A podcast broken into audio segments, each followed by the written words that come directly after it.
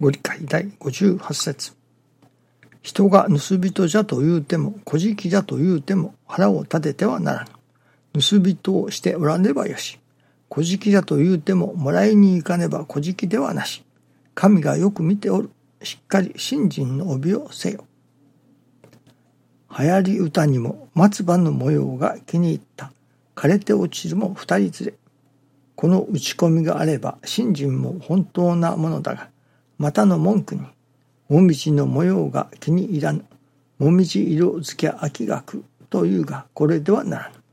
信心も少しや分かり、佳境に近づいてくる。何かがある。もう動揺する。信心の帯がしっかりできておらぬからである。信心は神が見たもう聞きたもう世界に生き抜くことである。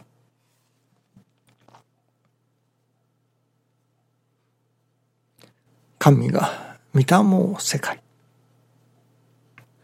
神様は氏子の何を見ておられるのでしょうかね。今朝、新中記念にいただきますことは、神の言うた通りにするものが少ないと。神が言うた通りにするものが少ないといただきました。このお道の始まりを思うてみますと、やはり教祖様が神様の仰せ通りにつかまつり候というところから始まっているような気がいたしますね。もちろん他にもあるでしょうけれども神様のご信用をいただくいわば神様との間柄がいよいよ深まっていくというのでしょうか。それは教祖様が神様の仰せ通りにつかまつり候というところにあると思いますね。それこそ神様が右に行けと言われたら右に行かれる。左に行けと言われたら左に行かれる。これがもし神様が右に行けというのに天の弱で左に行くようなことであったのではそれこそ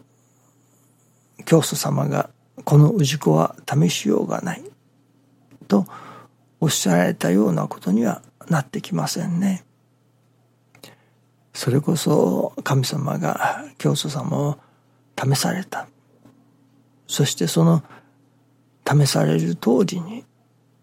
右に行けと言えば右に行く。左に行けと言えば左に行く。その仰せ通りにつか祀られた。そこに神様のご信用もついてきたのではないでしょうかね。神様が右に行けと言われるのに左に行くようなそれこそ自分の牙城外欲を出して自分の思う通りに行くようなことであったのでは神様の仰せをないがしろにしていることになりますから。この氏子には何を言っても立ちが開かないというのかせっかく教えてあげたのにその通りに守ってくれない。とまあ見放されるというのかこの氏子にはもう教えてもしょうがないとやっぱり神様から見放されてしまうようなことにもなるのではないでしょうかね。神様が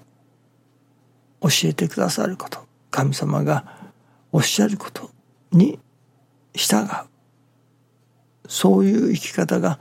まずは第一なのではないでしょうかね。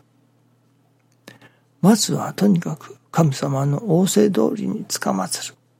というところから神様のご信用もついてくる。まあその先には神様のお心をおもんばかってのそれこそ師匠がよくおっしゃっておられました。雨が降るからおじゃるなというに濡れておじゃればなお可愛いといういわばそこには神様がもう来なくていいと言われるのにそれでも来る。まあこれなどは神様の仰せ通りにつかまつっているわけではありませんね。しかしそこの上官に行くまでは確かにそういう神様の仰せ通りにはつかまつらない世界そして神様に心が通う世界というのもあります。あれは近藤藤森先生でしたが教祖様からそんな遠いところから何度も参ってこなくていいと。しかし藤森先生はいやそれでもお参りさせてくださいとお参りになられたと。ある先生はあそれならもうお参りいたしません。と教祖様から言われた通りにお参りを控えられたと。その方は5万年に徳切れということになっておりますね。しかしあるその一線というのでしょうかね。まずその信用が確立するところまではやはり仰せ通りにつかまつるという信心がいりますね。それで初めて神様からこの氏子はもう言うた通りにしてくれると間違いがないと認められてそしてその後にその先に神様の言われる通りではない生き方というのでしょうかね。それはもう一つ超えた世界の神様の心に触れる世界があるわけですけれどもその前まあ基本的にはまずは仰せ通りにつかまつるということだと思いますね。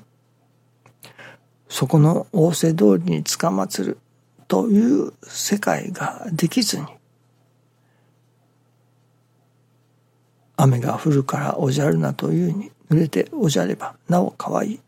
という世界へは一足飛びには入っていけませんね。